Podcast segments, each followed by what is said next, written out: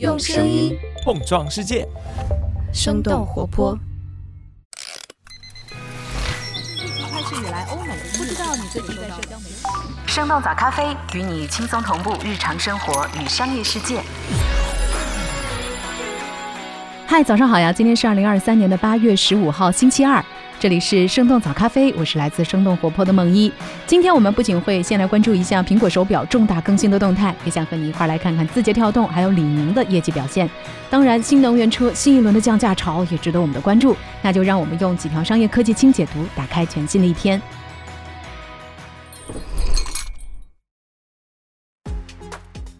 苹果计划对 Apple Watch 进行重大更新，但至少要等到明年。根据彭博社记者 Mark Gurman 八月十三号的报道，为了纪念 Apple Watch 推出十周年，苹果计划在二零二四或者是二零二五年推出一款 Watch X 手表，这将会是苹果手表设备迄今为止最大的更新。根据报道，Watch X 显示屏将会采用清晰度更高的 Micro LED 显示屏，血压监测功能也将会首次被引入到这款手表当中。另外，苹果还在探索一种全新的磁吸式的表带。从第一款 Apple Watch 发布以来，手表的表带都是从机身的侧面穿入。虽然这样做能够让表带在不同的设备上兼容，但是它占用了太多的空间，导致手表无法容纳更大的电池或者是其他的组件。苹果的设计师希望通过将机身变薄，同时改变设备和表带之间的连接方式来解决这个问题。不过目前还不确定这种新的设计是否会应用在 Watch X 当中。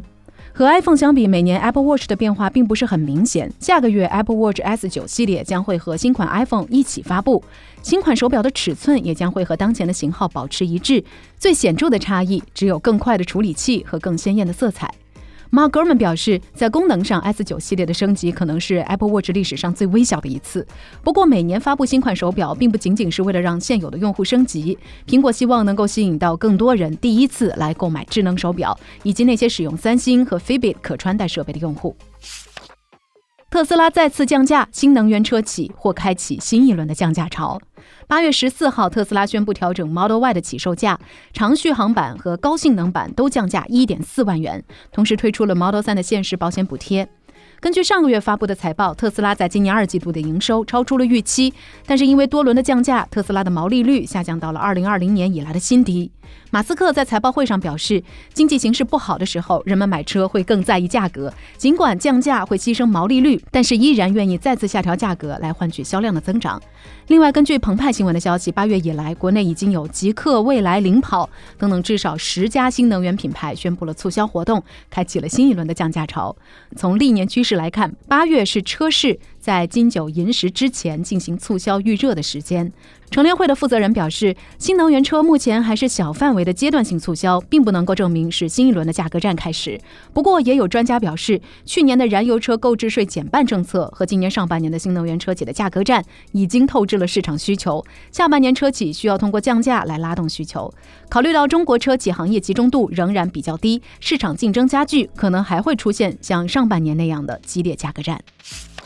多家科技巨头出资，ARM 有可能成为今年最大 IPO。根据路透社八月九号的报道，软银集团旗下的芯片设计公司 ARM 计划最早下个月在纳斯达克上市。苹果、三星、英伟达还有英特尔等等多家科技公司向 ARM 都表达了出资意向，亚马逊也正在考虑加入其中。软银预计 ARM 上市时候的总市值将会超过六百亿美元，它可能会成为今年全球最大的 IPO。ARM 这家公司成立于1990年，主要的业务是芯片架构设计，已经成为全球最大的半导体知识产权供应商。目前，全球超过九成的手机芯片都是由 ARM 架构来支持的。此前已经上市过的 ARM，在2016年由软银集团以320亿美元将其私有化。亚马逊削减数十个自有品牌，并且开始了无额外包装的配送。根据《华尔街日报》八月十三号的报道，为了应对反垄断审查、控制成本和提升利润，零售巨头亚马逊正在计划砍掉数十个自有品牌，其中服装部门旗下的三十个品牌将只剩下三个，自有的家具品牌也将被逐步的放弃。预计削减之后，亚马逊自有品牌将会只剩下不到二十个，而以销售家居用品和科技配件为主的 Amazon Basics 将继续成为公司未来的重点。截止到二零二零年，亚马逊已经有四十五种不同的自有品牌，超过二十四万种的产品。不过，虽然自有品牌数量在最近几年迅速扩大，但是他们的销售额仅仅占零售总额的百分之一。不少自有品牌的产品在评论星级或者是数量上都不如竞争对手。长期以来，不少的商家还对亚马逊给予自有品牌的特殊关照表示不满，尤其是在搜索排名和广告业务上，自有品牌都更加容易被消费者看到。虽然自有品牌业务的规模比较小，但是它所带来的监管问题仍然非常复杂。美国联邦贸易委员会也在上个月准备提起反垄断诉讼。根据《华尔街日报》的报道，亚马逊曾经在去年考虑将退出自有品牌业务作为应对审查的方法，不过目前还不能确定亚马逊是否做出了这一决定。在削减品牌之外，亚马逊的另一个新变化是提供无额外包装的送货服务，也就是说，只保留商品本身的外包装。根据官方的信息，目前大约有百分之十一的包裹在送达的时候没有额外的包装，顾客通常可以在结账的时候选择包装的形式。不过，一些消费者担心这种变化会增加快递遭到盗窃的可能性。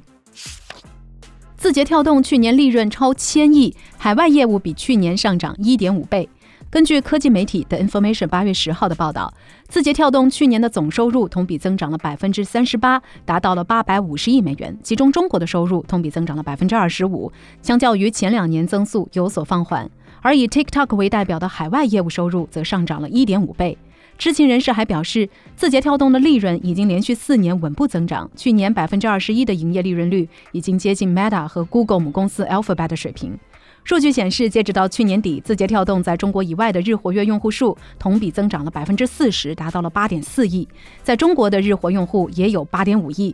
目前，字节跳动仍然是世界上最有价值的私营科技公司之一。最近二级市场的估值超过了两千亿美元。不过，The Information 的分析也指出，在爆炸式增长之后，TikTok 也必须要应对用户增长放缓、数字广告行业出现疲软以及监管等等问题。李宁控制开店规模，上半年营收增长百分之十三。八月十一号，李宁集团发布了二零二三年上半年财报。报告显示，今年上半年李宁集团实现营收一百四十亿元，同比增长百分之十三。其中鞋类收入超过了服饰业务。不过，上半年净利润同比减少了百分之三，这也是自二零二零年中以来李宁首次出现的净利润负增长。根据三十六氪的报道，去年下半年，李宁在线下开了接近五百家的新店，这个数字是前一年的两倍多，而且其中一半以上的新店是直营店。这意味着没有经销商参与，租金、人力等等成本都是由李宁自己来承担的。然而，在高库存的压力之下，开更多的店也意味着在今年，李宁将会有更多的门店需要通过打折来清库存。今年上半年，李宁控制了开店的规模，无论是经销商还是直营零售门店，都处于负增长的状态。开高效大店。关低效店铺将会成为他们线下渠道的主要策略。另外，李宁还在财报当中首次提出要持续提升专业产品的占比，在营销层面淡化产品当中的时尚元素，强调要成为消费者首选的专业运动品牌。好莱坞罢工持续，艾美奖将会从今年秋天延期到明年一月。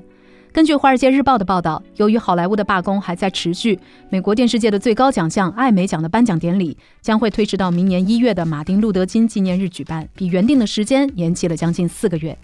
今年五月和七月，美国演员工会和编剧工会先后宣布罢工，要求增加工资和提高影视作品在流媒体平台的长线收益分成。根据这两大工会的规定，罢工期间，演员不能宣传罢工所针对的制片公司的作品，不能在电视节目当中接受颁奖。为主持人和颁奖人创作素材的编剧也禁止参加电视转播。这场双重罢工也让正在制作的电视剧和宣发活动都陷入停摆。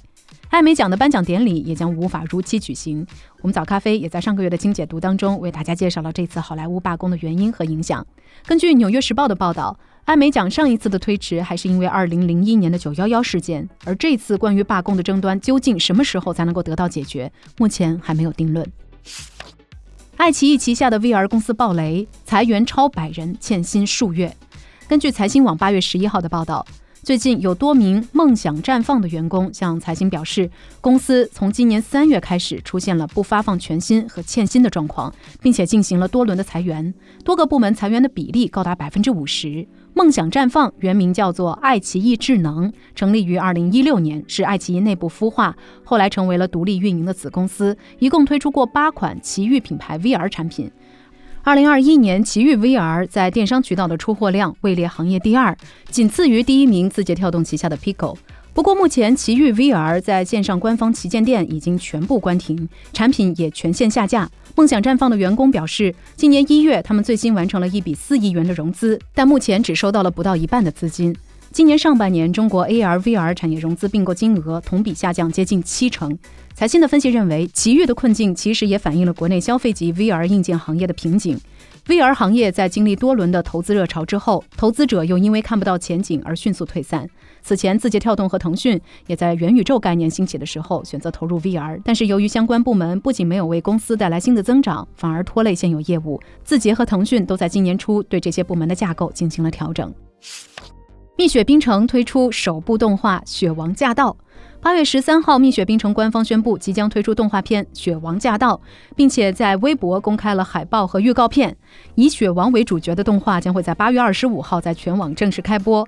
自二零一八年正式启用雪王这一 IP 形象以来，蜜雪冰城不仅将它作为品牌符号，还会赋予雪王确切的爱好和性格，并且不断的强化雪王的人格化的特点。有分析师认为，蜜雪冰城自创的 IP 雪王有助于消费者识别和记住品牌，而围绕雪王所展开的一系列活动，比如说举办雪王杯创意大赛，以雪王为主角制作创意短视频故事，则能够更好地打通消费者和品牌之间的互动渠道，为品牌带去流量，提升消费转化率和品牌喜好度。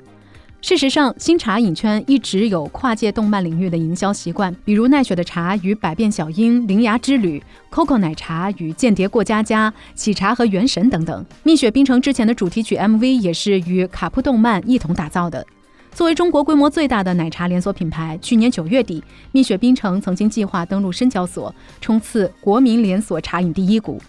今年七月，彭博社的报道表示，目前至少有六家中国奶茶连锁品牌正在准备在香港和美国首次上市，其中准备在海外上市的企业包括蜜雪冰城。在冲刺 IPO 的过程当中，蜜雪冰城也在不断的进行海外扩张。截止到目前，蜜雪冰城已经拥有三千多家的海外门店。